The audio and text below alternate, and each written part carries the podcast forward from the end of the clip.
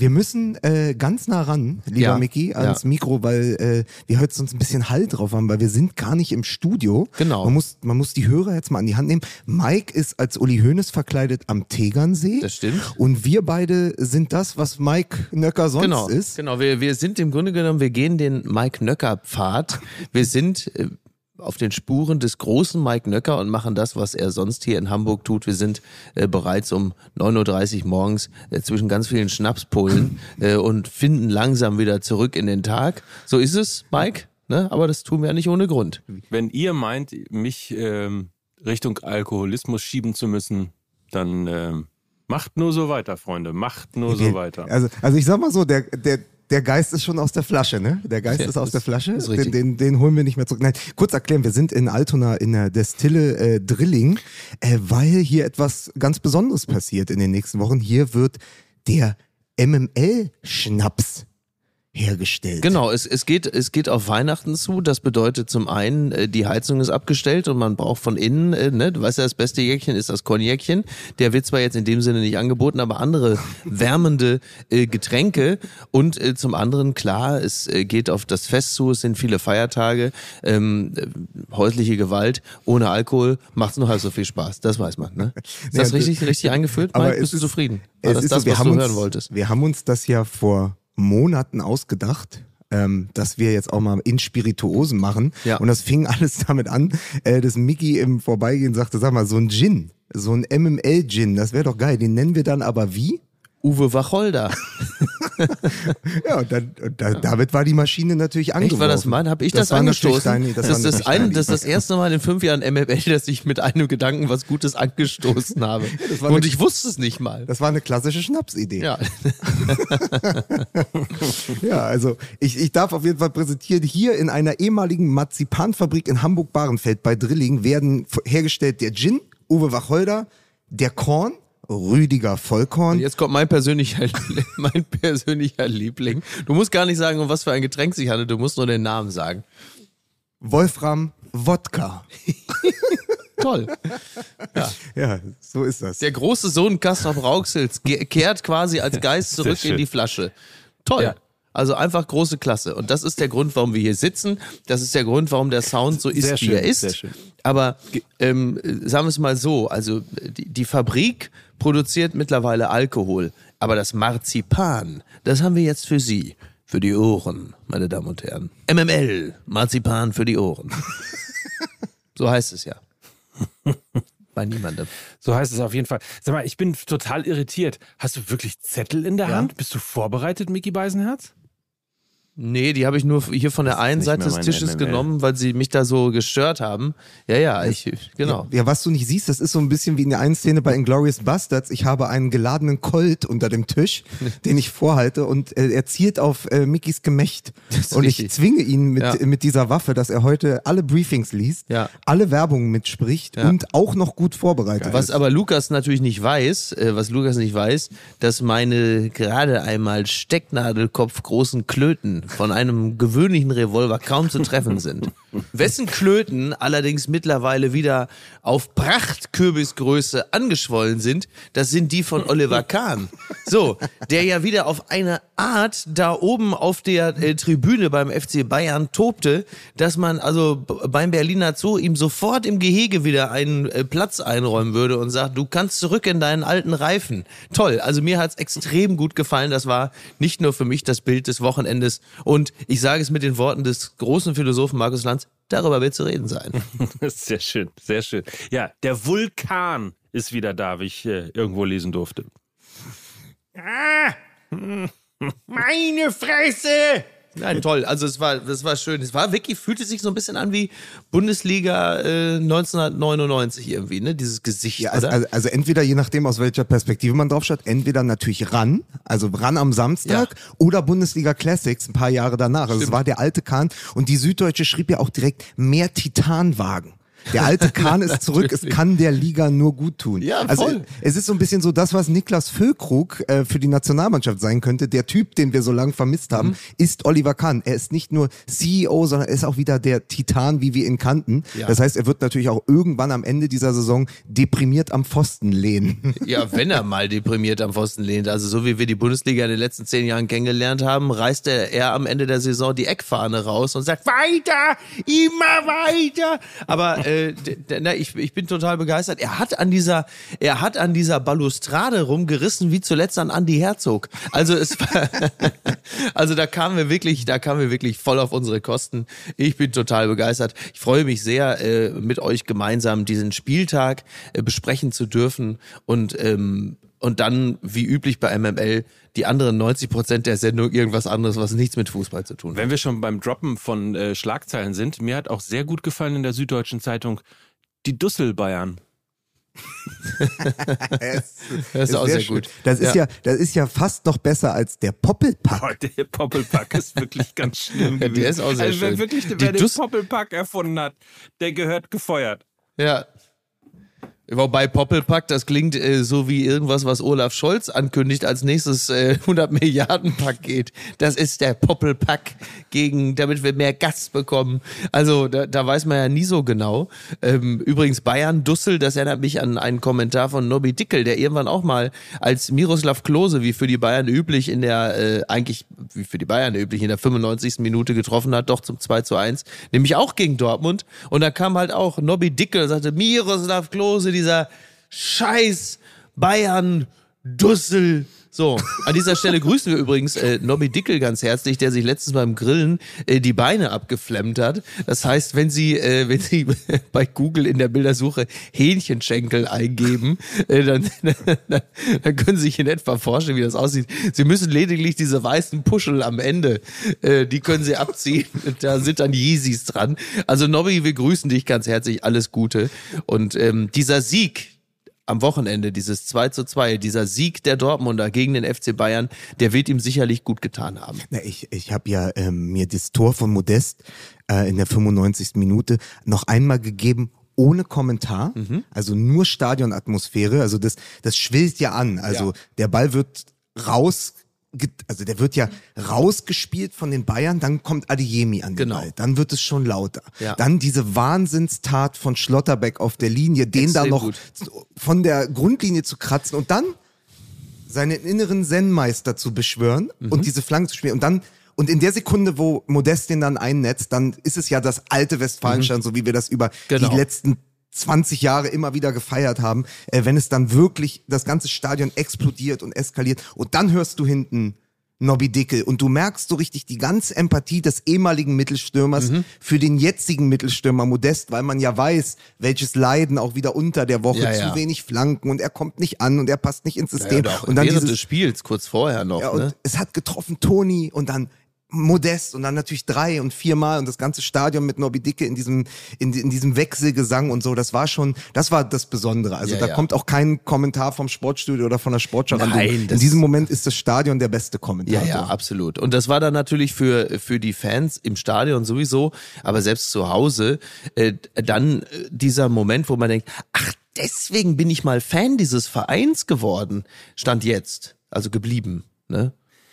Leute, ich unterbreche euch ja wirklich ungern, aber ich muss hier so ein bisschen Ordnung mit reinbringen.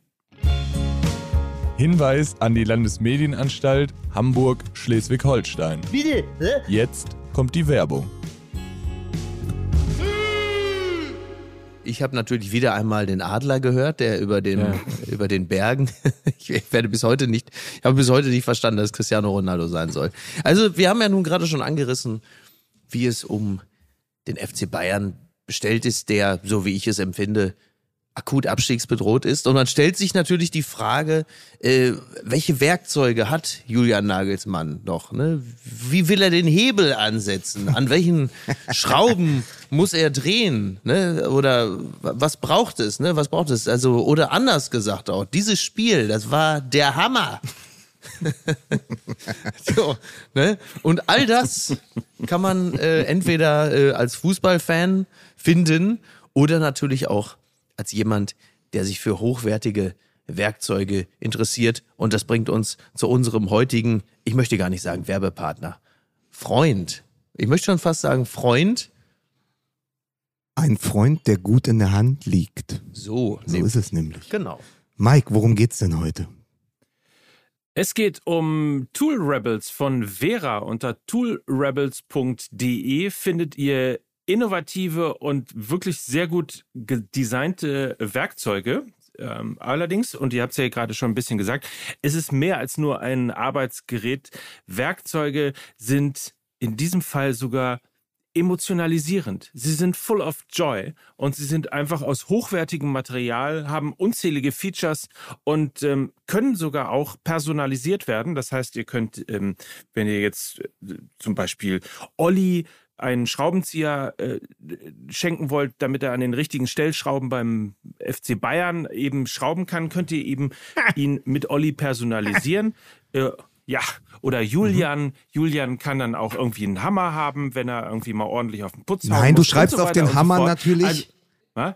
Auf, äh, ja, Hits. nee, Hits, auf den Hammer Hits schreibt man ich natürlich Nagelsmann. Ach so, nach. Was ist denn Hammer sonst? Das ist doch synonym. Ich dachte Hits, der Hammer. Dachte ich, das war mein Gedanke. Nein, Nagelsmann, Nagelsmann kommt natürlich und fragt jetzt sofort auch, ey, habt ihr denn auch eine Zange? Weil ich möchte mir damit die Augenbrauen zupfen. Sowas halt, ne? Solche Sachen. Ja, aber toll. Ja, das ist einfach, das muss man, das muss man sagen. Wir haben die Sachen ja auch hier vor uns liegen. Also, sie sehen fantastisch aus. Sie liegen hervorragend in der Hand. Also, es kann sehr, sehr gut sein, dass sobald im Haus, im Mehrparteienhaus bekannt ist, dass sie äh, Vera Tools äh, äh, zu Hause haben, dass da der Nachbar einfach mal klingelt. Äh, kann ich mir von Ihnen mal einen Schraubendreher borgen? Wieso? Was wollen Sie denn? Ja, ich wollte es nur mal in der Hand Ja, vor haben. allen Dingen, wenn man noch ein bisschen vor der äh, vor dem Stadion rumlungert, Stichwort Tailgaten, dann hat man hier einen den Kompaktschrauber und der ist gleichzeitig, jetzt haltet euch fest, Ja. Flaschenöffner. So, da wurde mal mitgedacht. Das ist was für richtige Kerle!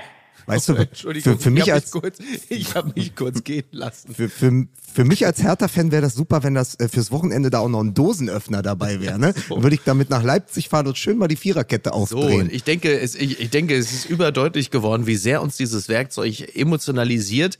In der Tat ist es aber äh, sehr sinnvoll, äh, nicht nur im Zusammenhang mit Corona über einen äh, breiten und breit gefüllten Instrumentenkasten zu verfügen, sondern tatsächlich ist zu Hause so etwas sehr, sehr gut und richtig. Und äh, die Tool Rebels, die haben da etwas Tolles geschaffen. Und ähm, weil das halt eben so ist, dass jeder durchdachtes, gut aussehendes Werkzeug haben sollte. Da kommt dann halt eben das Haushaltsset dazu mit dem perfekten Mix für jeden Haushalt, mit den Knarrensets, Werkzeuge für sehr hohe Ansprüche und das Wacken-Set. Das zeigt unsere Leidenschaft, also deren Leidenschaft zu Rock und Metal. Die Werkzeuge sind natürlich durch die Personalisierungsmöglichkeit auch super als Geschenk geeignet. Besonders der Kompaktschrauber Flaschenöffner, den, den, den Lukas gerade schon angesprochen hat, ähm, der ist natürlich besonders schön. Und vieles mehr davon gibt es im Shop zu entdecken.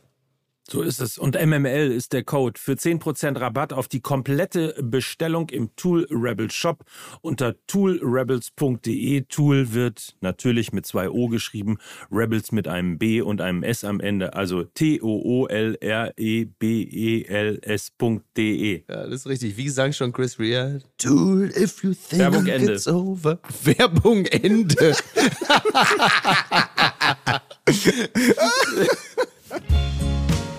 Und das war's mit der Werbung. So, jetzt lasst uns doch, ich meine, wir sind schon so lange dabei jetzt. jetzt Werbung uns, Ende. ja. Nee, ist ja richtig. Ja, ja, ja, ja. Also das Delay, das nervt wirklich hart. Was Ja, machen wir jetzt? Das stimmt, aber es ist jetzt nicht zu ändern. Ja. Mike, genau. wenn du uns hörst, sag Elefant. Ja, sehr gut, sehr gut. Ja, das merkt- lassen wir natürlich alles, das lassen wir natürlich. Sie hörten, Sie, Sie konnten jetzt, meine Damen und Herren, Sie, wir haben ja gerade schon über Werkzeuge gesprochen, Sie konnten jetzt mal einen Blick unter die Motorhaube werfen in den Maschinenraum vom Fußball MML, wie absolute Fachleute und äh, gestandene Top-Journalisten eine technische Probe durchführen. es war das viele Werkzeug, das mich so ein bisschen, wie soll ich sagen, so wieder so auf so einen Tim Taylor, ja. Äh, in so eine Tim Taylor-Welt zurück. Wir schrauben also an unserer Qualität und ähm, vor allen Dingen starten wir jetzt, finde ich, endlich ah. mal in die neue Ausgabe Fußball MML. Elefant bitte.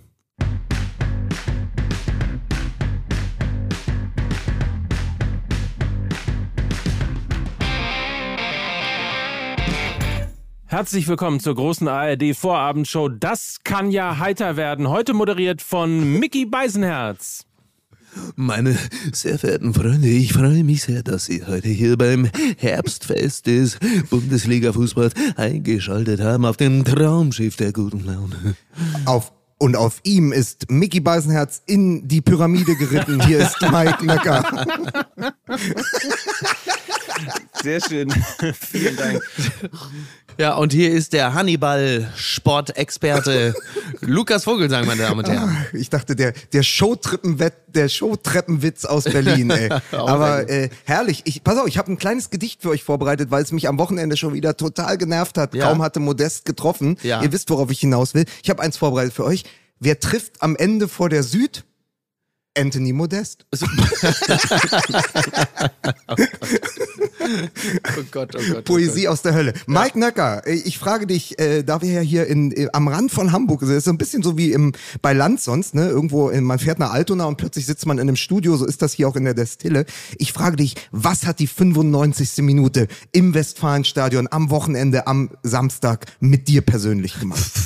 Äh, Mit mir persönlich große, große Freude. Allerdings auch, ähm, ich würde mal sagen, böse Blicke habe ich mir eingehandelt, weil ich nämlich die 95. Minute Hast du wieder keine in Hose einer angehabt? Weinstube, ich ignoriere das jetzt einfach, in einer Weinstube äh, am Tegernsee Ja, gesehen bitte. habe und äh, in Jubel ausbrach am Tisch äh, um mich herum, also alles Menschen, die äh, Lederhosen und sonstige Utensilien Mhm. anhatten äh, und dann äh, freute sich plötzlich Ja. äh, der Tisch in der Mitte, weil äh, Borussia Dortmund das 2-2 gemacht hat und äh, dementsprechend ähm, es war äh, Und dann kam von hinten plötzlich eine Stimme. Ufuk, Ufuk.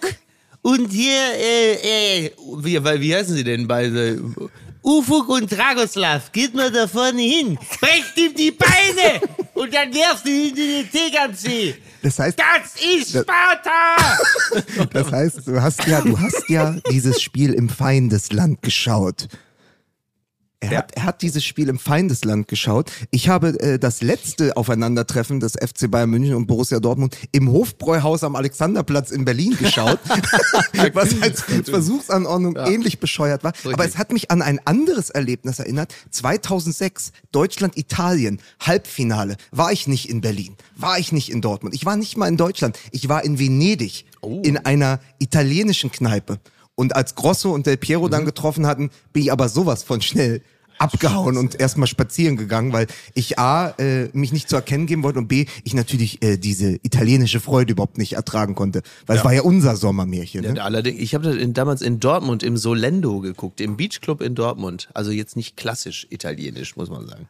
Aber Mike, hast du jetzt Tegernseeverbot? Nein, äh, noch darf ich mich hier aufhalten. Ähm, ich weiß nicht warum, aber möglicherweise, weiß ich nicht, sind die Bayern vielleicht auch ein Stück weit. Aber ich stelle mir das wirklich vor, wie Mike da in seinem in seinem Dortmund-Trikot am Tegernsee entlang spaziert und Uli Hoeneß mit so einem, mit so einem Luftgewehr.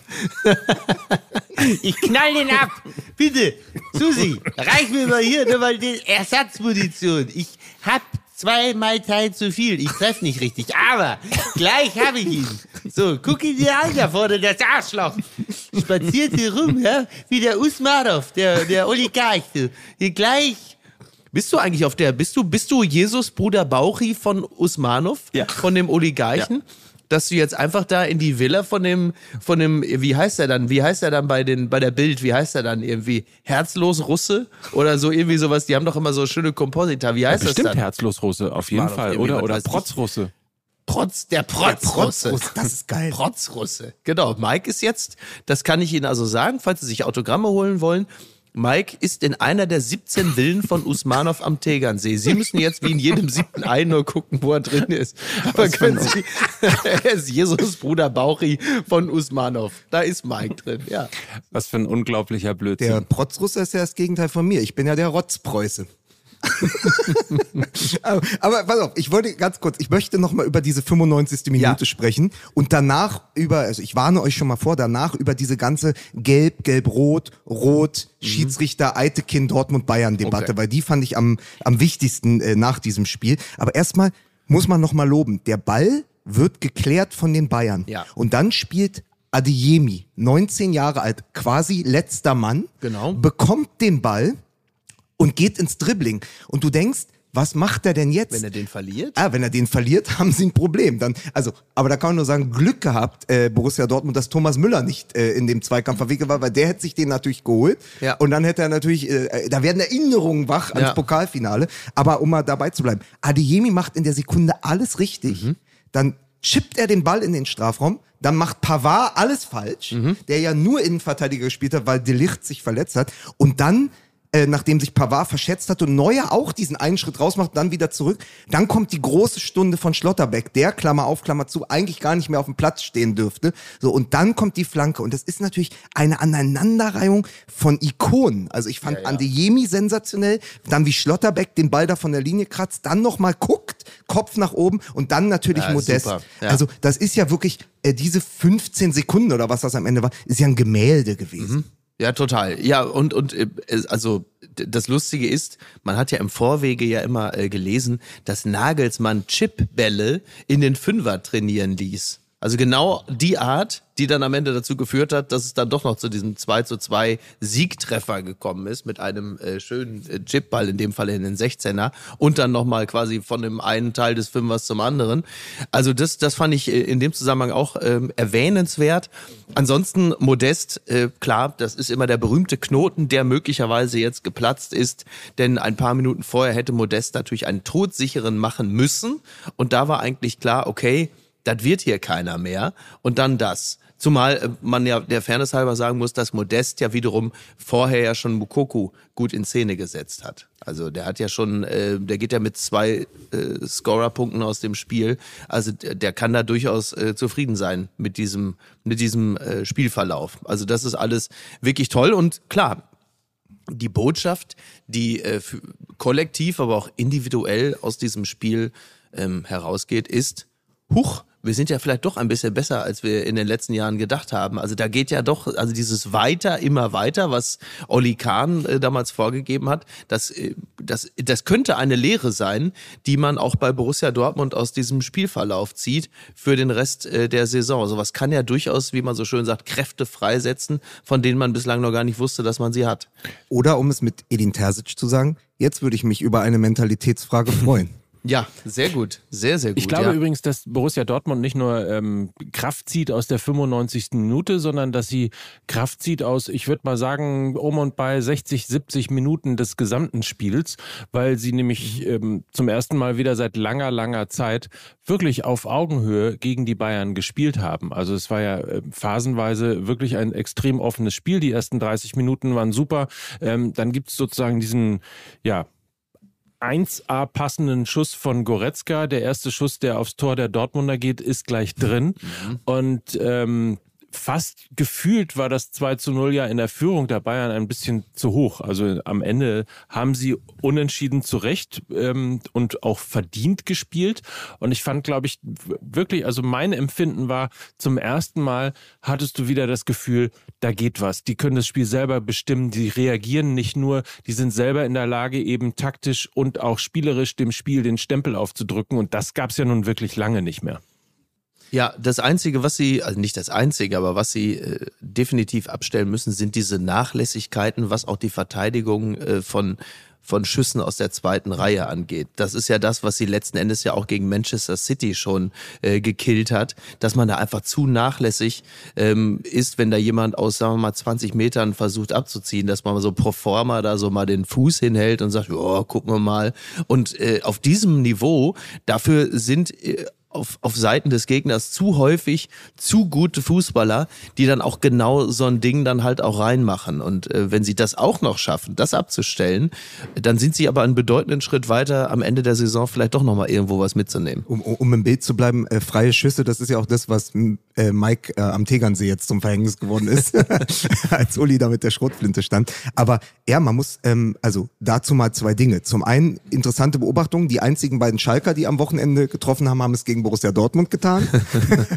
und dann ist natürlich ähm, etwas eklatant bei den Bayern gewesen, und das hat Lena schon im Daily ganz gut analysiert, dass ihnen ja nicht nur äh, der klassische Neuner fehlt, wie es ja jetzt auch Uli Hoeneß nochmal im Bayerischen Rundfunk bemängelt hat, sondern zumindest in der ersten Halbzeit durch die Abwesenheit von Thomas Müller, aber auch von Kimmich, der ja dann eingewechselt wurde, fehlte ihnen dieses Mir san mir, diese Gier.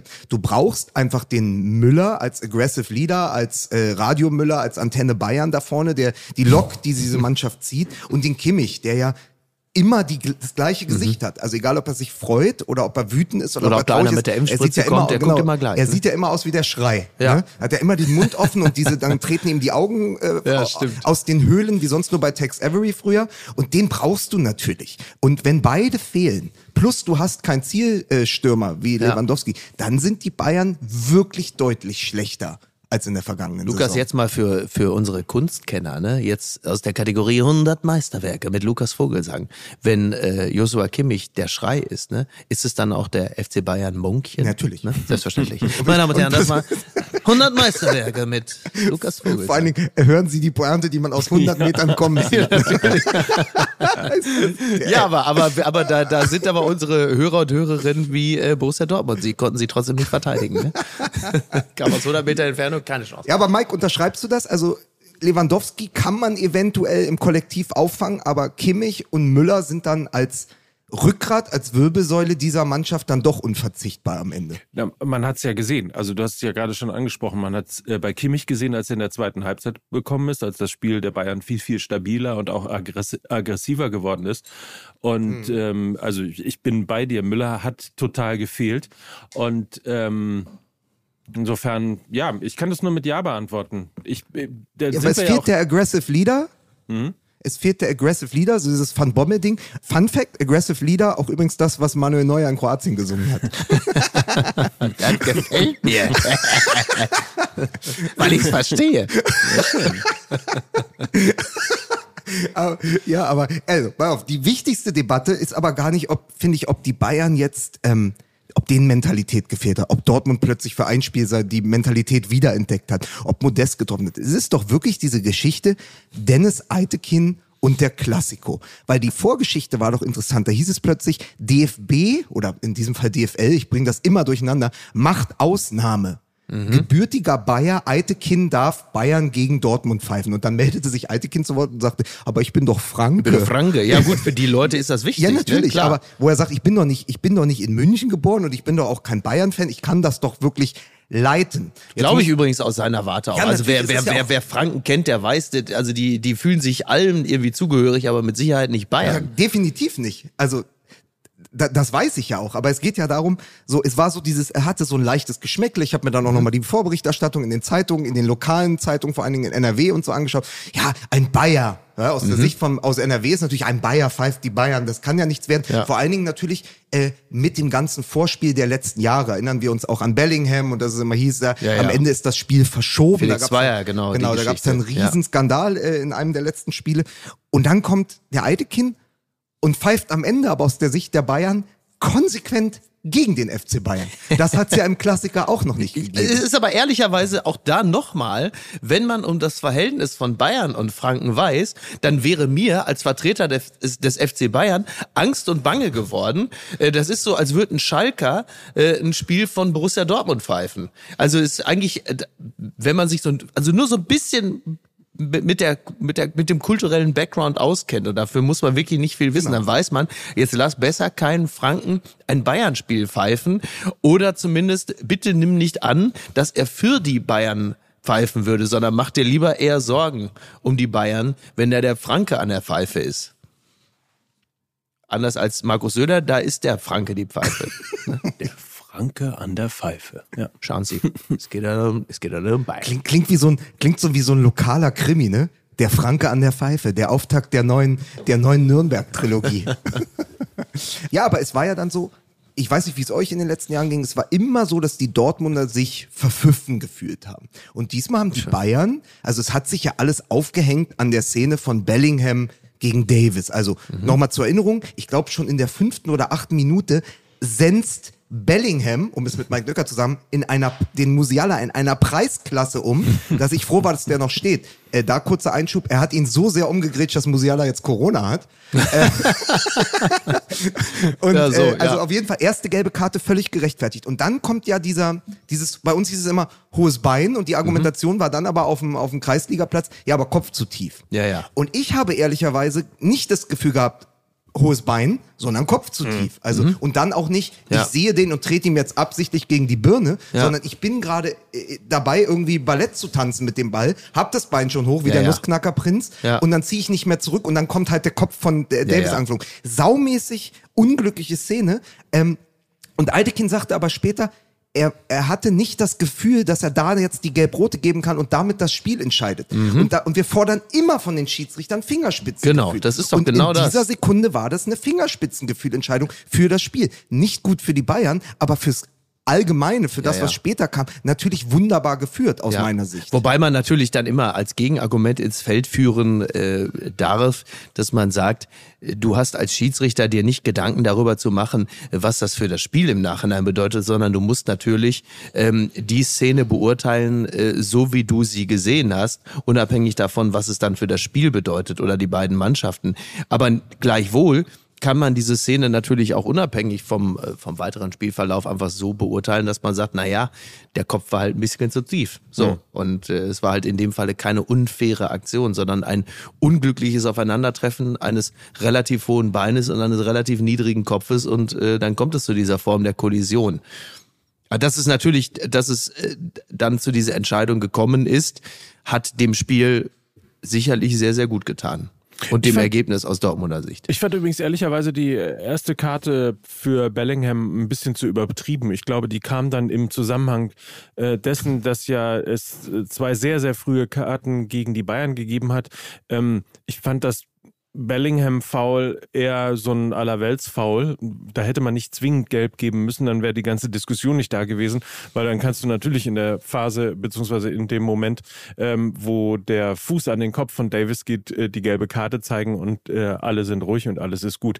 Aber mein Gott, wir haben ja schon gelernt, es ist einfach diese Schiedsrichterentscheidungen, die gehören äh, seit Jahren zu diesem Spiel dazu äh, irgendwo zwischen DFB-Pokal und Champions League-Finale hat das Ganze mal angefangen und äh, es endet äh, sozusagen vorläufig mit dem letzten Spiel. Äh, Ich habe mal eine andere Frage, äh, was ja auch ein bisschen kritisiert worden ist. Das Interview oder sagen wir mal die, die ehrliche Analyse von, von Altekin ist ihm ja auch ein bisschen auf die Füße gefallen, zu sagen, ähm, ich hatte da das Gefühl, äh, das Spiel zu entscheiden. Ähm, du hast es gerade gesagt, Mickey, eigentlich dieses Gefühl sollte er eigentlich haben, nicht haben, wenn er quasi unparteiischer Schiedsrichter ist. Aber nichtsdestotrotz, wie habt ihr dieses Interview und die Art und Weise, wie Aitekin äh, agiert und vor den Mikrofonen der Presse äh, geredet hat, wie habt ihr das empfunden?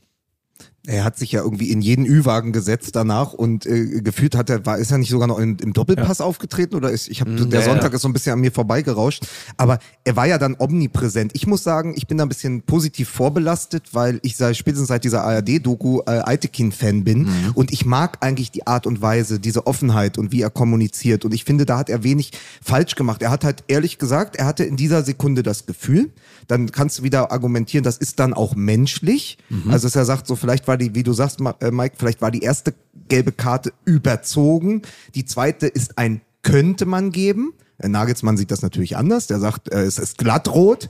Und dann kommuniziert er das. Also ich fand, da hab das überhaupt nicht als weiß ich nicht, als schwierig erlebt, dieses, dass er sich dann so gestellt hat. Vielleicht, vielleicht hat er eine Sendung oder Mhm. ein Mikrofon zu viel besucht. Genau, ich, ich äh, denke auch, dass man äh, die Klarheit einer Entscheidung auch irgendwann ähm, überkommunizieren kann. Also wer sich sehr viel erklärt, der macht einen Raum auf, in dem plötzlich die Frage entsteht, na, war das vielleicht doch nicht so in Ordnung. Wenn einem, wenn du, wenn du ein Interview gibst und sagst, pass auf, so und so sieht's aus, das ist meine Entscheidung, Punkt, stehst du sicherer da, als wenn du das, wenn du achtmal dasselbe erzählst und dadurch natürlich der, der, also wenn du, wenn du äh, auch in der Partnerschaft, wenn du achtmal äh, der, der Frau erklärst, ja da und da war ich was essen, aber das ist nur eine gute Bekannte von Sie mir. hatte nur den Kopf zu tief. Sie hatte nur den Kopf zu tief.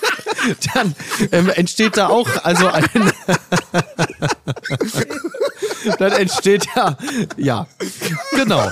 Da entsteht da dann auch ein, äh, entsteht da auch eine Form von Unsicherheit, die ähm, möglicherweise gar nicht da gewesen wäre, wenn man einmal gesagt hätte, pass mal auf, ist das ist die Gina Lisa, es ist eine gute Bekannte von mir. Es ist doch aber wie, ich meine, Miki, du bist doch immer noch so aktiv auf Twitter, aber du weißt doch, die erste Regel bei Twitter ist Don't feed the trolls. Genau, Eine exakt. Aussage, dann kommen natürlich die Kritiker, dann hast du 800 Leute, die drunter kommentieren. Das Schlimmste, was du in der Phase machen kannst, ist nochmal kommentieren, weil damit Exakt. gießt du Öl ins Feuer. Genau. Erklär dich einmal, zieh dich zurück, ruf auf keinen Fall im Doppelpass an. Ja. Für alle Leute eine schlechte Idee. Lass es auf sich beruhen, auch wenn der öffentliche Druck da ist. Also es ist wirklich das immer am besten. Ich habe mich doch einmal erklärt. Jetzt ist doch auch mal gut. Genau, Und, vor, exakt. und vor allen Dingen, ich meine, äh, Mike hat es im, im Daily schon gesagt, wir haben jetzt, glaube ich, jede Woche englische Woche. Ne? Ähm, morgen, heute Champions League, morgen Ja. Champions League, es passiert so viel schon wieder. Ja. Äh, das ist diesmal so schnell. Also die Halbwertszeit Ja. von den großen Dramen ist viel geringer als in anderen Saisons. Ja, In absolut. diesem Zusammenhang muss man festhalten, Borussia Dortmund spielt ja heute Abend bereits um den Einzug ins Achtelfinale. Ähm, und daran kann man Ja. übrigens, wenn man das mal mit der letzten Saison vergleicht, ja dann doch einen Aufwärtstrend erkennen. Ne? Ich habe vor allen Dingen das äh, Sevilla-Spiel mir angeguckt. Das war ja herausragend. Für mich übrigens auch, das ist fast so ein bisschen unterm Radar gelaufen. Dieser Lupfer von, also diese Ballannahme, dieser. Lupfer im Lauf von Mukoko vor Ja. dem Tor von Adeyemi. Ja. Das ist absolute Weltklasse. Ja. Wenn Messi das gemacht hätte, hätte man das schon wieder auf T-Shirts gedruckt. Ja. Also total großartiges Spiel. Äh, gegen's, äh, ge- gegen Sevilla war es ja äh, vergangene Woche. Ich habe das äh, in Alcudia auf Mallorca noch geschaut und hinter mir saß so ein, äh, saß so ein Dortmund-Fan mit Dreiviertelhose, der total pumpend so zwei Übrigens, Minuten das muss man übrigens, äh, das ist Tautologie. Stimmt. Aber der kam total pumpend in diese Bar, die war im ersten Stock, sagte, ist die siebte Bar. Ich bin alle Bars abgelaufen. Ach Gott. Und niemand hat es, alle zeigen Man City gegen Kopenhagen. Gottchen. Aber ich will doch Haaland nicht sehen. Ja. Und dann hat er sich hingesetzt, erst mal Bier bestellt und war da wirklich, war dann absolut happy. Und Ja. wir haben uns die Zeit äh, in der Halbzeit vertrieben, indem wir äh, mal durchgeschaut haben, wie viele Spieler sowohl das Trikot von Hertha BSC als auch von Borussia Dortmund getragen haben. Das war dann tatsächlich die Halbzeit füllend. Aber ich schweife ab. Ich wollte noch sagen, äh, Beobachtung äh, mit, mit diesem äh, Dortmund-Fan war auch, äh, dass der Süle ja tatsächlich äh, eins, zwei Funde zu viel mit sich rumschleppt. Da muss ich aber sagen, äh, Süle und Schlotterbeck spielen jetzt Dreierkette.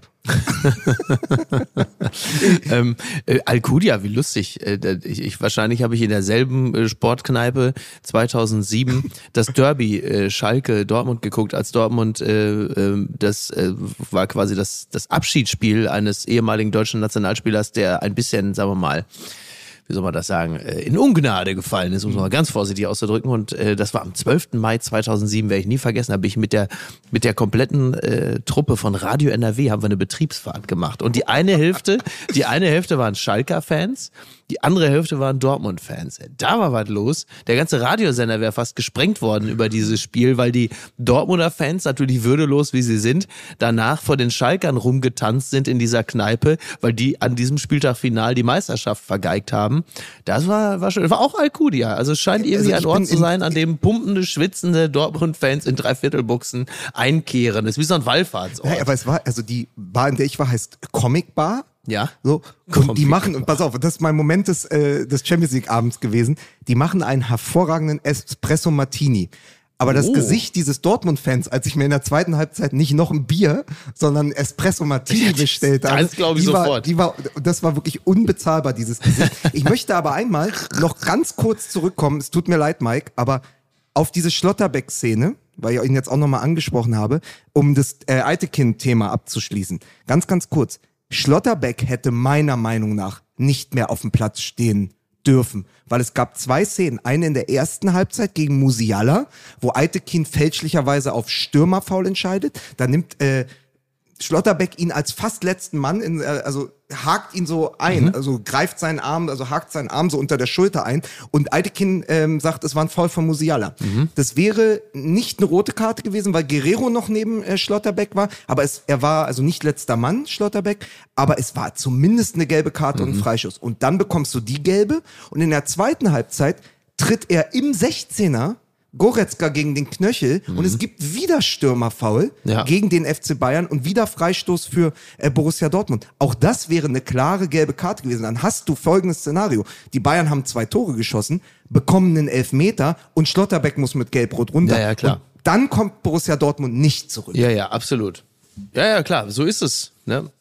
Ja, das ist Fußball. Das ist mir alles zu objektiv analysiert. Genau, das stimmt. Das ist also das ist eine, muss ich auch sagen. Also Lukas, da stimme ich meinem Freund Mike zu. Das ist eine Art von Objektivität, die an einem Tag wie heute nicht hierher gehört. An Tage wie diese. An Sabotage wie diese. Nee, also das so nicht. Also Lukas, einmal- äh, Lukas, jetzt reicht's. Das bleibt alles so, wie es ist. Und hier wird ja nichts mehr umgestellt. Sagen wir übrigens ganz kurz, wenn wir bei den Dreiviertelhosen der Dortmunder sind, ne, ähm, Ja. dann könnten wir denen doch vielleicht auch also es klang da so ein bisschen Kritik daraus, dass sie das möglicherweise stylisch jetzt nicht so dolle findet. Ähm, vielleicht haben wir dann den einen oder anderen Partner, wo wir jetzt mal sagen können, Mensch hier, wenn du mal an dir runterguckst und siehst, du hast eine Dreiviertelhose an, ähm, ähm, mach doch mal vielleicht das hier. Ja. Mach, Mach was. Meine lieben Fußballfreundinnen und Freunde, wir unterbrechen die aktuelle Sendung Fußball MML für eine kurze Reklame. Ta, und das war wieder einmal Nelson. Die Cobra hat die Pranken ausgefahren. Und wieder mal für uns hier. Sehr schön. ja, äh, genau. Also dieser, dieser Dortmund-Fan da in Alcudia. Wenn die Frau sagt, pass mal auf, nächste Woche. Also es gibt zwei Dinge. Es gibt zwei Dinge, die muss ich dir sagen, Jürgen. Äh, zum einen, unser Sohn, der Ingo, er heiratet den Steffen.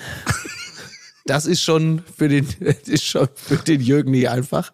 Aber dann auch noch, du musst die Dreiviertelhose ausziehen, du musst dir was Schickes anziehen. Und da killt es den Jürgen. Das eine hätte er noch hingenommen, aber das andere, das bringt ihn förmlich um. Und da sagt aber die Margit, pass mal auf, da gehst du jetzt mal zu Ansons, denn da findest du geschmackvolle Herrenmode, da findest du stilvolle Markenmode für jeden Styling-Typen. Ne? Herrenmode für den selbstbewussten Mann, Fashion für jedes Alter, ob beruflich oder in der Freizeit.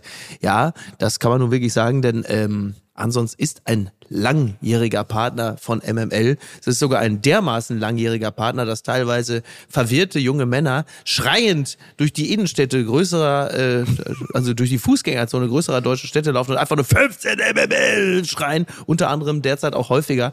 Ähm, während ich live auf der Bühne in diversen Städten bin, brüllt es aus dem Publikum einfach spontan 15 MML. Finde ich ja irgendwie auch schon wieder gut. Und Lukas und ich sind ja Nutznießer dieser, Ja. dieser Seite, dieser Läden. Ja, und vor allen Ansonsten. Dingen äh, großartiger Online-Shop, ne? weil du Ja. wirklich eingeben kannst, so äh, drei, vier Typen, was für eine Figur hast du, Ja. was für eine Größe hast du Ich eigentlich. gebe dann einen richtig geil. So, ne, ich, Richtig genau, geil. Richtig Ja. geil. Ge geht so, Kreisliga. Ja, so. richtig. Ja. äh, haben wir alles schon gemacht und dann Ja. bekommst du wirklich Hemden, die passen, als hättest du sie im Laden äh, Ja. vom, vom, selbst vom Bügel geholt. Ja. Also das ist großartig. Ich, ich mag das sehr, weil es mich entspannt, weil sonst Online-Einkaufen auch sehr, sehr anstrengend kann. Und ich möchte ja gar nicht so viel zurückschicken. Ich möchte ja, dass das Ja, kommt, natürlich, es genau. passt und ich nicht wieder zum Paketshop laufe und da noch die Umwelt belaste. Ja, ja. Ach, kann man das auch zurückschicken sonst?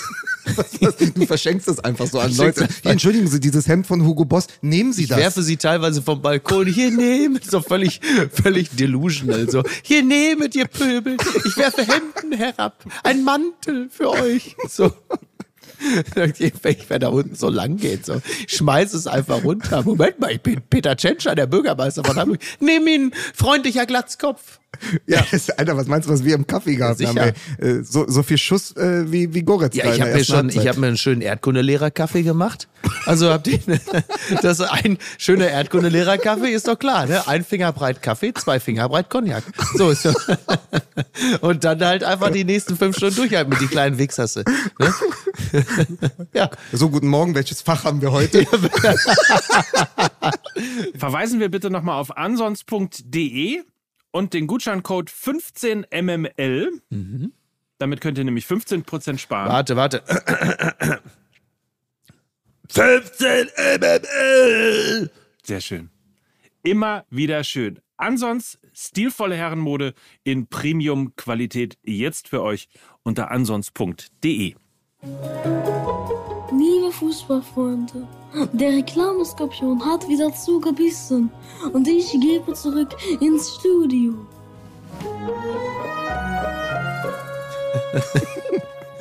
Da hat er sich auf Samtpfoten angeschlichen wie ein Steinadler. Ja. weil, weil wir gerade schon über Fans gesprochen haben, die Mhm. uns erkennen. Es ist wirklich so, ob du im Bus sitzt oder im Restaurant, du hörst dann irgendwann 15 MML, also es hat sich total etabliert. Richtig. Ähm, vor den Toiletten bei Hertha BSC Mhm. wurde ich erkannt. Und erkannt ist hier ein großes Wort. Okay. Sonntag, der Typ hat schon einmal um mich rumgucken können. Ja. Sagt er hier, du bist doch Fußball MML. So. Holte sein Handy aus der Jackentasche, Ja. wollte ein Selfie machen und sagte, warte, aber du bist nicht Mike Nöcker. äh, du bist aber auch nicht. Nee, warte. Und dann hat er nach meinem Namen gesucht. So 30 Sekunden. Dann, ah ja, Lukas Vogelsang, lass mal ein Foto machen. Ich dachte, ach, was eine Ehre, Ja. immerhin als Dritter erkannt zu Ja. werden. Wie bei Frank Buschmann damals. Stimmt, oh Gott, ja. Sag mal, ich bin übrigens Ja. von vielen, vielen Seiten angesprochen worden, unter anderem von Aaron, dass ich dich mal anspreche auf den überdimensional großen Schal. Wer hat denn, wer hat denn, äh, äh, Lukas? Hertha Schal. Das ist eine ganz ähm, tolle Geschichte. Äh, Hertha BSC wurde, wie äh, die meisten ja wissen, am Arkona Platz am Prenzlauer Berg gegründet und dort ist immer sonntags ein ganz fantastischer Flohmarkt. Unter anderem gibt es da einen Stand, der von einem ganz altgedienten Hertha-Mitglied geführt wird. Und der hat dann immer so äh, ein Karton, wo so noch Wimpel und andere Devotionalen, auch ein Schweiß, mal ein Schweißband und so, aber gewaschen. Und der hatte diesen Schal da liegen. Und dann sage ich, was ist denn das für ein geiles Ding? Ist er selbst gestrickt? Und da sagt er, nee, nee, guck mal. Und es ist, ich habe es auch bisher dran gelassen. Da ist ganz klein noch so ein Schild dran von Hertie.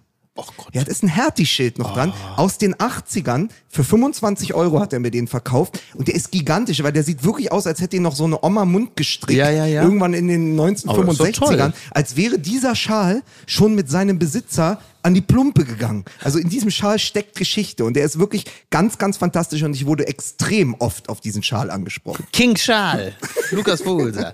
Ja, aber nee, das finde ich aber schon wieder toll. Und Ja. Hertie finde ich doch. Ich habe noch eine alte Lederjacke, die habe ich mir damals mal bei, bei Ebay gekauft. So ein Ledersacko. Sieht immer noch sehr gut aus, aus den 70ern. Da ist drin, steht noch Horten. Na, Wahnsinn. Fantastisch, ne? oder? Super. So mache ich es auch mit meiner Kleidung, Horten. Und so ist. Bei mir steht Verporten drin. Ja, Das wissen wir. Und das wissen wir, Mike. Das wissen wir. so, apropos alte Dinge, die man irgendwann loswerden Ja, will. Was richtig. ist denn da in Stuttgart passiert? Also, Enrico Palazzo wurde gefeuert.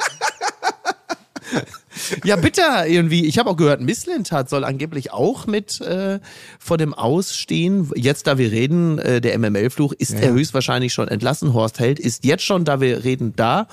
Und äh, alles ist anders. Und das große Comeback von Michael Skibbe in Stuttgart. Nein, an äh, Dingens hier, Tedesco wird doch gehandelt, ne? Äh, Es ist alles schlimm, weil es mir alles sehr, sehr, sehr leid tut für den VfB Stuttgart, weil wir waren ja in einer, einer ähnlichen Lage. Ja. So in derselben Zeit, letztes Jahr, Hertha BSC, dann wurde äh, Paul Dardai gegangen nach vielen Jahren und es kam Taifun Korkut. Und ich habe heute Morgen schon auf Twitter die Fehlmeldung gesehen, also es war ein, es war ein satirischer Einwurf. Äh, VfB Stuttgart holt noch einmal Taifun Korkut. Ach, wirklich? Und ich weiß, dass vielen Stuttgart-Fans da direkt der Löffel zurück in die Tasse gefallen ist heute früh, weil die gedacht haben, Mist, ey, was ist denn jetzt? Mhm. Oder wie Lena sagt, es kann auch Gistol oder Stöger werden. Oh mein Gott. Aber da kann ich in diesem Zusammenhang wirklich mal auf den Daily hinweisen. Ähm, eine sehr, sehr gute Analyse von Lena. Ähm, Nachfolger, ein Namen, den sie mit reinwirft, ist Sebastian Hoeneß. Ähm, vor allen Dingen aber auch da extreme Ah, gut, sehr gut. Kritik von Lena an der Kaderplanung. Und ich glaube, das ist so ein bisschen auch das, warum man äh, irgendwie zusammenzuckt, weil äh, Matarazzo sensationell guter Trainer ist, viele, viele Erfolge beim VfB Stuttgart gefeiert hat. Ähm, den werden wir bald auf jeden Fall irgendwo, vielleicht sogar auch bei einem größeren Verein sehen, da bin ich mir relativ sicher. Aber äh, die Kaderzusammenstellung in dieser Saison. die Kaderzusammenstellung in dieser Saison in Stuttgart lässt zu wünschen übrig, möchte ich mal sagen. Sag mal, ich, habe den Daily noch nicht gehört, weil ich ja heute Morgen hierher eilte. Ich, ich gehe aber schon davon aus, du hast Lena heute entsprechend hochleben lassen. Du wirst wahrscheinlich schon Happy Birthday äh, Galore gesungen haben, oder? Selbstverständlich. Selbstverständlich. Denn Lena Kassel hat heute Geburtstag, meine Damen und Herren. Die großartige sie ist, Lena sie ist Kassel. jetzt 28 und damit nur ein Mühe älter als der Durchschnittskader vom FC Liverpool. Habe ich heute Morgen gesehen. Das ist guck nämlich mal. mittlerweile der drittälteste Kader der Premier League Und, der, und, und deutlich älter als der Durchschnittskader von Leonardo DiCaprio, oder? Die, die, Bedeutend die älter. Durchschnittskader. Nein, aber ich glaube, äh, Liverpool ist 27,6, zwei Jahre im Schnitt. Äh, Lena Kasse ist im Schnitt heute 28. Und äh, natürlich an dieser Stelle herzlichen Glückwunsch. Es ist Dienstag, der 11. Oktober. Hier ist äh, Fußball MML Daily mit Mike Nöcker und Lena Kassel. Ähm, aber das ist toll. Du hast sie heute Morgen ja schon betrötet. Man kann es nicht anders sagen. Ähm, also äh, Glückwünsche, Glückwünsche gehen auf jeden Fall raus. So ist es. Sag mal, und dann finde ich ja, wie es uns wieder gelungen ist, ähm, Niklas Füllkrug in die Nationalmannschaft zu quatschen, ne? Ja, wir sind, äh, wir sind, äh, da, wir sind die Hexer. Wir sind die Strippenzieher. Ich bin der Gaspacho, oder wie ist der Puppenspieler von Pinocchio? Ich bin der Gaspacho. Ich lasse die Puppen tanzen. Ja, was denn? Pipetto. Pipetto. Nein, das ist der natürlich auch nicht. Poletto. Poletto, nicht ah, Geppetto, Ja, ja. der ist das. Ja, ja, naja. Wird Gott. ja übrigens gespielt jetzt von Tom Hanks in einer äh, In Hollywood-Verfilmung. einer furchtbaren. Füllkrug, äh, was ich, was ich Verfilmung. faszinierend finde, weil Geppetto, genau. finde ich übrigens wirklich faszinierend. Ich fand die Meldung toll, weil Tom Hanks ja äh, auf seine Hollywood-Karriere zurückblickt und äh, vieles auch nicht mehr spielen würde. Würde jetzt ja auch zum Beispiel in Philadelphia keinen Homosexuell mehr spielen, weil, äh, ne, ist ja, die neue Direktive. Aber äh, warum, wie, wie kann sich äh, Tom Hanks erdreisten, einen Italiener zu spielen? Wollte ich an der Stelle mal kurz anmerken. Ne? Ist gut. Hat jetzt Ähm, mit Fußball nur bedingt zu tun, muss man ganz klar sagen. Wie- wie Geppetto, der ehemalige Trainer vom VfB Stuttgart. Und die Frage ist, äh, wer kann ihn ersetzen? äh, in meinem Kopf passiert gerade so viel. War Ja, Trapattoni nicht auch mal ganz kurz sogar Stuttgart-Trainer? Ja, aber selbstverständlich Ja, mit dem Co-Trainer, ähm, entweder was Matthäus Grille oder auf Andi seiner Breme. Schulter. Mit dieser Grille auf seiner Schulter. Schulter. natürlich.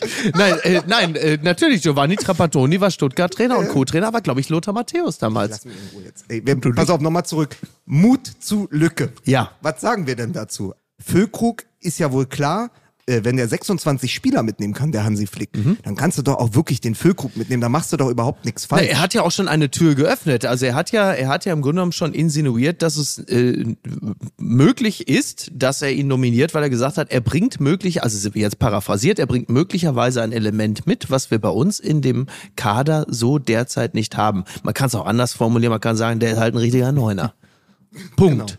Und sowas haben Oder wir auch nicht. der schießt Tore. Also bitte, der schießt Tore, das ist richtig. Also paraphrasiert könnte man sagen, der schießt Tore, sowas können wir gebrauchen.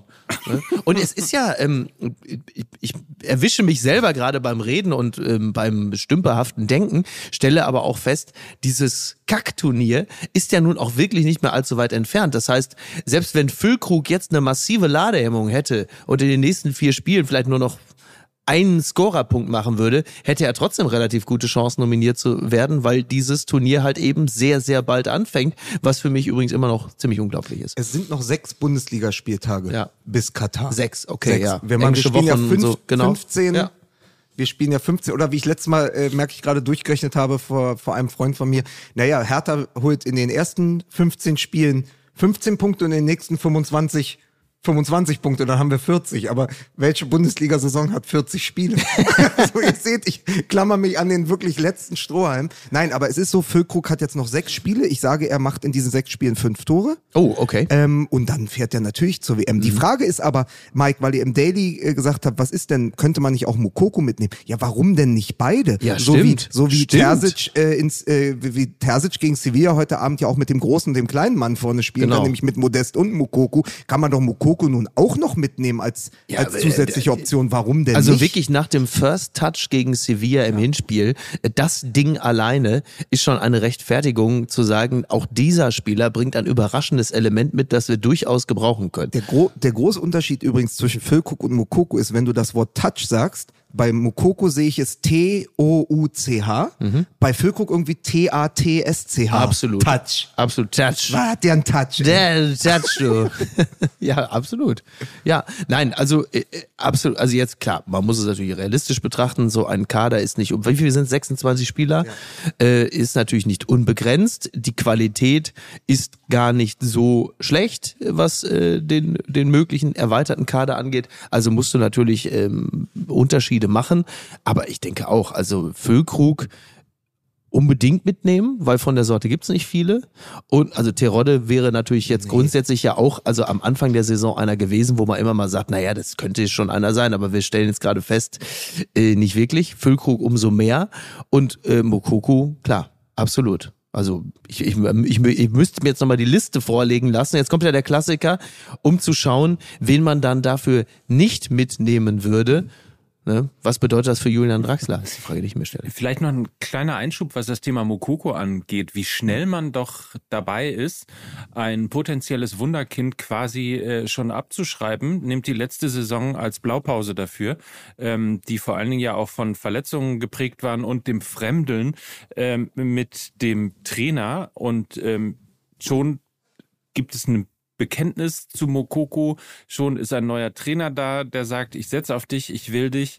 Äh, und es macht Puff und ähm, all das, was man eben mhm. als Wunderkind äh, ihm in der letzten Saison abgeschrieben hat, ist komplett wieder da. Also das mal als äh, Indiz dafür, auch äh, ein bisschen Geduld zu haben, insbesondere eben mit jungen Spielern. Ähm, das entwickelt sich dann doch und man ist in den Urteilen manchmal wirklich sehr, sehr schnell, weil ähm, es ist halt vielleicht auch manchmal einfach nur eine Saison und äh, nicht die komplette Karriere, wie bei anderen Spielern. Ähm, ja, schöne Grüße an David Odonkor, ne? Ja, und schöne Grüße aber auch an, an uns, an Vergangenheits-Lukas. Vergangenheits-Mickey und Vergangenheits-Mike, weil das wir stimmt. ja nun wirklich auch wieder in dasselbe Horn geblasen haben, gesagt, na ja, vielleicht jetzt, wo der 16, 17 ist, vielleicht ist er doch nicht Bundesliga-reif und jetzt spielt er, das war wirklich mein Gedanke ja. auch letzten Mittwoch, äh, jetzt spielt er halt in der Champions League gegen Sevilla, natürlich im Moment ein spanischer Krisenclub, aber ja trotzdem haben die sich ja irgendwie für diese Champions ja, League qualifiziert. Das heißt, auf dem höchsten Clubniveau macht Mukoko seine Kunststückchen, wo man sonst gesagt hat, ja, vielleicht geht das nur in der A und in der B-Jugend. Nee, es hat jetzt einfach mit ein bisschen Verzögerung geklappt. Er ist angekommen. Er spürt natürlich aber auch das Vertrauen von Terzic. Ich glaube, ja. Terzic ist der ideale Trainer, in der Entwicklung jetzt von Yusafa Mukoko. Total, aber wie gesagt, also manche sind ja auch durchaus entwicklungsfähig, weil du gerade das Vergangenheits-Ich angesprochen hast. Also ich war zum Beispiel hier bei MML vor, vor ungefähr fünf Jahren ein völlig ahnungsloser Schwätzer, der seine Wissenslücken durch billige Parodien ausgeglichen hat und schau mich heute an. Ne? Darauf ein Verporten. ja, ähm, aber ich sage mal, du kannst beide mitnehmen. Ähm, die Frage ist, machen wir es jetzt so wie wir es ganz oft machen, ja hinten raus. Ja. Kommt wieder, wie wir jetzt zu Ronaldo stehen. Ja, ja genau. Nein, äh, nein, aber es ist wirklich so, ich habe ähm, wer was mitgebracht aus der Hertha-Kurve. Ach du Scheiße. Da war ja am. Diesen Schal? Nee, die, ja, unter anderem.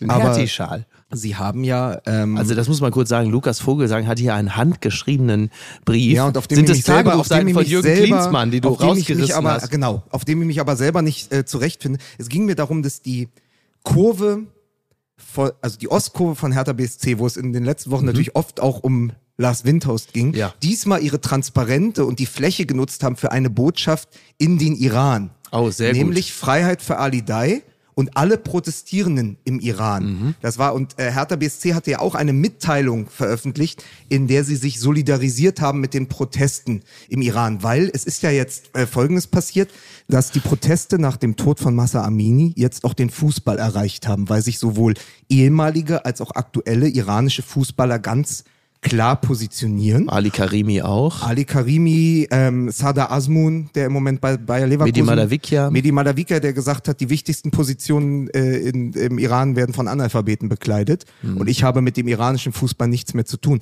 Also der Fußball ist jetzt wieder und mehr denn je und so kurz vor Katar absolut politisch. Ja. Ali Dai wurde der Pass abgenommen.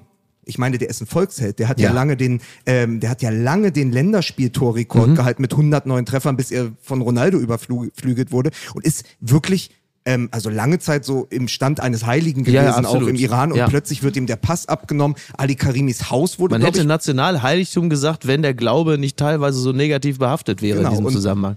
Und ich glaube, Ali Karimis Haus wurde konfisziert nach seinen Aussagen. Und ähm, also sie spüren jetzt auch die Repressalien, solidarisieren Mhm. sich aber mit dem Protest der Frauen im Iran, was ja, was ja eine gute Sache Ja, ist. Und gut. jetzt steht eine große Frage im Raum. 30 Jahre nach Jugoslawien, Mhm. die ja vor der Europameisterschaft 1992 ausgeschlossen wurden von, Mhm. von einem kontinentalen Turnier.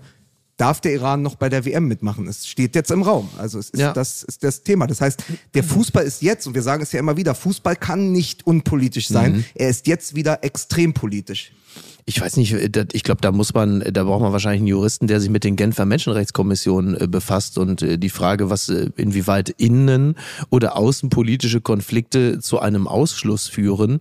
Ähm, ich, ich würde jetzt mal ganz stumpf sagen, das, was in dem Land geschieht, ähm, unterscheidet sich wahrscheinlich jetzt gar nicht so elementar von anderen Nationen, die bei den äh, Turnieren schon, also ich meine, Türkei ist ja auch so ein Beispiel. Also was Erdogan zwischenzeitlich äh, in dem Land öffentlich abgezogen hat, das hat ja auch nie dazu geführt, dass man jetzt über eine Sperre nachgedacht hätte oder so. Also nur um ein Beispiel von vielen zu nennen, äh, Länder wie, was weiß ich, äh, Saudi, ich weiß gar nicht ehrlicherweise, ob Saudi-Arabien qualifiziert ist, ich glaube es eher nicht, aber ähm, also das, das sind ja, das sind ja Fragen, die wurden ja in der Form selten diskutiert. Sie sind jetzt der klar, also zum Glück, ja, der der Lichtkegel, der Scheinwerfer ist jetzt äh, auf der Islamischen Republik Iran und wird es hoffentlich auch noch lange bleiben.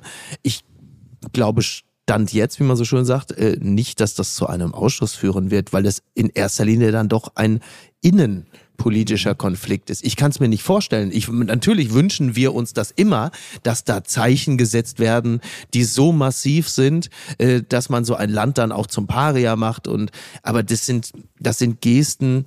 Ähm, bei denen ich A nicht glaube, äh, dass sie äh, durchgeführt werden und ich auch äh, B mir nicht vorstellen kann, dass sie auf die Art und Weise auch wirklich eine Veränderung bringen. Während ich bei anderen Entwicklungen glaube, dass sie durchaus zur Veränderung führen werden. Zumal man ja auch sagen muss, bei dem Thema Frauenrechte, ähm, da wird man natürlich auch als äh, Gastgeberland Katar auch sagen, äh, Moment mal, äh, wovon reden die eigentlich? Ja, ja, klar. Nur wenn du dir jetzt natürlich vorstellst, du hast eine Situation wie gerade eben vor, vor zwei Tagen oder so sind bei Protesten rund 200 Menschen ums Leben gekommen. Also die Repressalien sind schon äh, massiv und äh, die Demonstranten werden halt einfach äh, erschossen im Zweifel. Also es ist schon, das ist, also Katar ist, äh, so nach allem, was wir so wissen, ist fürchterlich, aber in dieser Fürchterlichkeit zumindest ruhig. Ja. Aber ist es nicht so, als also 1992 ähm, Jugoslawien, der Balkankrieg, war ja letztendlich ein Bürgerkrieg. Mhm. Und jetzt zumindest im Iran hast du ja dieses viel zitierte Bürgerkriegsähnliche Zustände. Also es beginnt ja jetzt. Ja, ja. Also ich meine, der Kampf ist ja ist ja auf den Straßen und ähm, kann mir schon vorstellen, ähm, dass da auf jeden Fall nochmal drüber nachgedacht wird. Das Problem ist natürlich, dass am Ende nicht die UEFA wie damals, sondern die FIFA entscheidet. Und da hat Mike ja total recht. Am Ende ist es die FIFA, die, ich habe nochmal in den Statuten nachgeschaut, die FIFA verpflichtet sich in ihren eigenen Statuten, alle internationalen anerkannten Menschenrechte zu achten. Wo du dann sagst, ja gut, aber dann kannst du die WM nicht nach Katar vergeben. So, das ist ja, schon mal ein Widerspruch. damit geht's ja schon mal los, Und ja. dann, ähm, und gegen jede Art von Demos Diskriminierung wegen des Geschlechts oder Religion Mhm. vorzugehen. So, das wäre das ja in dem Fall. Nur es ist eben die FIFA. Und wenn sich Infantino dahinstellt, Katar, Katar, Katar, kannst du dir beim besten Willen nicht vorstellen, dass es irgendeine Konsequenz jetzt für den Iran gibt. Naja. So, Ja. was es natürlich äh, noch absurder macht, ich glaube, das erste oder zweite Spiel der Iraner ist gegen ähm, USA. Ja, Wahnsinn. Das heißt, das ist ja auch Ja. schon historisch aufgeladen. Und eine Sache habe ich noch gefunden, weil ich äh, Iran, Ausschluss und Jugoslawien gegoogelt Mhm. hatte, um zu gucken, ob das gerade auch eine Debatte ist, die jetzt schon häufiger geführt wird. Das letzte Mal, dass das diskutiert war, wurde, war 2005, unmittelbar vor der WM in Deutschland, weil Ahmadinejad Mhm. hatte äh, ganz lange sich und immer wieder ähm, Israel? Genau, gegen Israel geäußert. Ähm, antisemitisch, klar Mhm. Ja, ja, gegen klar. den Staat Israel. Und da stand lange im Raum, darf der Iran 2006 äh, bei der WM in Deutschland überhaupt mitspielen. Mhm. Aber dann ist es halt wieder ein außenpolitischer Genau. Konflikt. Ne? Ja, ja. Also wie gesagt, ich will da gar nicht zu tief äh, in diese Dinge absteigen, weil ich davon wirklich zu wenig Ahnung habe. Gut, man könnte sagen, das hält mich sonst auch nicht davon ab, aber äh, in diesem Zusammenhang fehlt mir da so ein bisschen die Sachkenntnis. Aber auf der Oberfläche, glaube ich, nähern wir uns der Sache da schon einigermaßen korrekt Mir ging an. es nur darum, es ist ja ein Thema, was ja auch immer wieder bei dir in Apokalypse und Ja. Auch wegen äh, Niki natürlich, das Ja. ist ja ein Thema, was weitestgehend vor der Haustür absolut. stattfindet bei euch. Ja. Und ich habe einfach gemerkt, wenn Mehdi Madavikia, Sada Asmun, Ali Day, Ali Mhm. Karimi, alles Spieler, die ja auch in, in, in Deutschland wirklich bekannt sind, Genau. geachtet werden, Ja. wenn die sich alle äußern, Ja, das wenn der, ist dann groß, ist der, absolut. dann ist es halt jetzt auch ein Thema, was Genau. im Fußball wichtig ist. Und ich Total. glaube, was uns auch die nächsten Wochen Road to Katar äh, begleiten Na, wird. ich bin- also ich der wünsche Iran mir ist ein das, also Riesenthema und das darf auch total. nicht aufhören. Und deswegen fand ich das großartig. Man muss die, ich Ja. habe die Ostkurve in Berlin Total. ganz oft kritisiert Ja. für die Art und Weise, die wie sie auch Süd mit den, äh, in Dortmund hat auch hingewiesen auf eine junge Frau, die haben die im Dortmund-Trikot sich gezeigt hat. genau, ja, Und ja, auch ja. verstorben. Also, Genau, äh, verstorben, umgebracht genau, wurde. Die, genau, die umgebracht wurde. Äh, äh, genau, das ist ein großes Thema im Fußball. Ähm, Iran, große Fußballnation, äh, tolle Fußballer hervorgebracht, die sich, wie du ja richtig sagst, jetzt auch politisch äußern, was ich toll finde. Sie solidarisieren sich mit den Frauen. Da ist viel in Bewegung. Und natürlich wünschen wir uns, dass das auch bitte in Zukunft so bleiben möge und dass es halt eben nicht, ähm, Stichwort Aufmerksamkeitsökonomie, jetzt wieder abebbt und man sich abwendet und sagt, naja, mein Gott, also dass sie jetzt quasi die neuen Ortskräfte sind und man sagt, ja, kann man nichts machen, nächstes Thema. So. Es, es wäre schön, wenn diese politische Komponente auch weiterhin ähm, sehr stark äh, mitdiskutiert würde. um das Thema dann äh, zu beenden, Sada Asmun, der ja sich geäußert hatte, also von Bayer Leverkusen, der sagte, ich kann mich beim Nationalteam nicht frei äußern. Dem drohte jetzt ein Ausschluss aus der Nationalmannschaft. Der galt Mhm. ja eigentlich als der Iran, der persische Messi. Ja, so wurde er auch in, in Leverkusen äh, Endlich vorgestellt. mal wieder einer, Genau, ne? der persische Messi. Perser-Maradona. und der sagte aber, er hat Angst vor diesem Ausschluss aus dem Nationalteam, weil ihm das viel bedeutet. Aber am Ende ist ein Ausschluss aus der Nationalmannschaft nichts im Vergleich zu dem, Mhm. was die Frauen im Iran erdulden müssen. Und deswegen würde er auch das annehmen, um weiterhin Zeichen als Protest zu setzen. Und das ist ja gut, Ich finde, dass da das hat einer die richtigen wird. Maßstäbe ja, gesetzt. Ja. Ja. hat es gut äh, in die Perspektive gesetzt und äh, ich denke, dem, dem kann man sich nur, kann man sich nur anschließen. Das, fi- das ja. finde ich übrigens äh, sowieso. Also die, die, die schnelle Solidarität und ähm, man muss ja immer dazu sagen, es ist ja nicht äh, wie in Deutschland, wo man einfach nur auf die Straße geht und seine Meinung äußert und das auch darf, Mhm. sondern äh, hier geht's ja wirklich um, um Leib und Leben, wie ähm, viele ja auch ähm, tragischerweise feststellen mussten. Ich finde, die schnelle Sol- Solidarität, die aus dem Fußball gekommen äh, ist, äh, absolut bemerkenswert.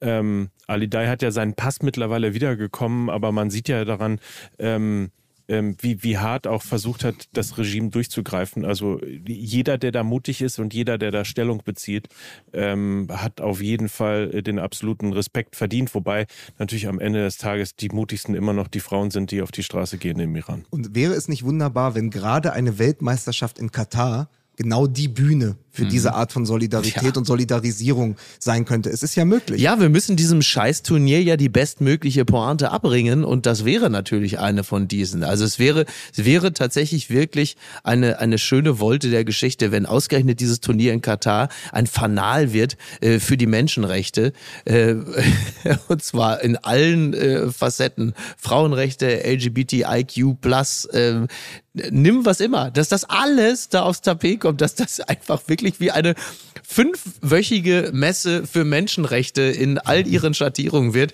Das wäre doch irgendwie schön. Und dann kann man am Ende sagen, wisst ihr was, Katar? Toll, dass ihr uns diese Bühne geboten habt. Das haben wir in der Form noch nie so flächendeckend gehabt. Klasse. Fanal mit Fanschal. Ja, so. Ich glaube, es ist Guerilla-Marketing. Ich glaube, ja, das ist das ist, ge- Infantinos Plan das gewesen. ist wirklich Guerilla-Marketing, genau. So, pass auf, jetzt, weil ähm, nochmal, wir hatten es zwar auch in der letzten Woche und so, aber wir haben ja heute wirklich so ein bisschen mit diesem äh, Delay äh, zu kämpfen gehabt. Binden wir es doch mal ab. Ich, ich versuch's jetzt mal, weil wir hier in dieser Destille sind, ja. Ich nehme mir jetzt den schönen Uwe Wacholder und sauf mir erstmal richtig Mut an, weil ich fahre am Samstag mit meinem Vater nach Leipzig zum Auswärtsspiel der Hertha und da gab's halt letzte Mal auswärts sechs Buden. Und ich habe wirklich Schiss. Es hat viel mit dem, äh, hängt wahrscheinlich viel mit dem zusammen, wie die Leipziger jetzt unter der Woche performen in der Champions League. Aber ich habe wirklich Schiss, dass die uns wieder aus dem Stadion Mhm. schießen. Also ich trinke mir jetzt einen an, damit ich dieses Spiel dann in Leipzig aushalte. Ich weiß nicht, was ihr noch macht mit der Restwoche, Na, aber das ich wäre so mein Plan. Ich, äh, genau, und ich für meinen Teil äh, fahre jetzt nach Castrop-Rauxel in die äh, Heimat, in die Geburtsstadt eines äh, der besten äh, Fußballer, die die Bundesliga jemals hatte, der, der, der legendäre Außenrissspieler Wolfram Wodka. Sehr schön. Das ist mein Plan. Den kannst du übrigens auch mitnehmen nach Leipzig. Und dann kannst du hier einen, äh, einen Wolfram-Wodka-Rasenball machen. Sehr gut. Sehr gut. Äh, Mike, was machst du noch mit dieser angebrochenen, mit dieser angebrochenen Woche? Angebrochene Flaschen und angebrochene Wochen. Ich, ich gehe jetzt äh, rüber auf die andere Straßenseite zu Thomas Müller und stecke mich mit Corona an. Das ist Hört sich fantastisch an. Man Sehr muss gut. übrigens sagen, ich bin ja auch deshalb in Hamburg, weil Loffi ja jetzt, äh, also heute Abend äh, richtig. in NRW und dann in Frankfurt Ja. bei Apo Ficker auf der Bühne steht und ich passe auf seinen Hund auf. Ah, sehr Auf gut. die 14 Jahre alte Hundedame Müsli. Ja. Wir gehen jetzt schön eine große Runde laufen Sehr im gut. Alstertal äh, und dann hören wir uns nächste Lukas, Woche du könntest ja heute noch journalistisch tätig werden, denn ich habe überlegt, ob ich auf der Bühne, denn ähm, es sind die zwei großen Denker NRWs mit mir auf der Bühne heute, also dem Andreas Loff, aber der ist ja aus Hamburg, äh, und zwar Atze Schröder und Karl-Josef Laumann.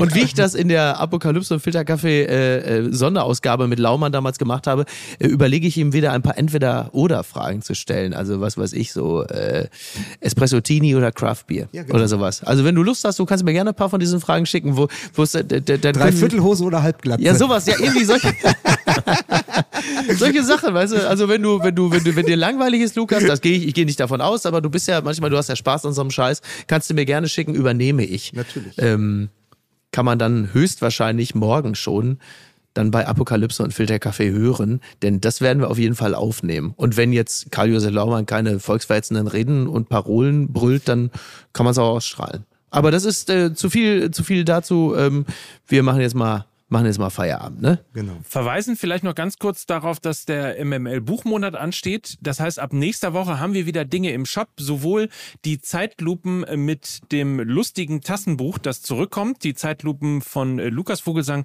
jetzt als äh, Taschenbuch und damit eben als Tassenbuch.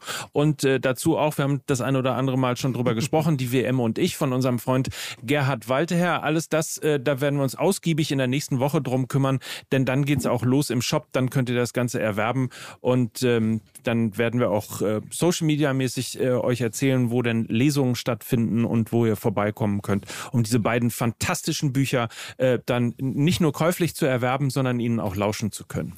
So machen wir's. Herrlich. Sehr Mike, gut. lass dich nicht erschießen. Ich gebe mir Mühe. Den knall ich ab! Bitte! Dieser Podcast wird produziert von Podstars bei OMR.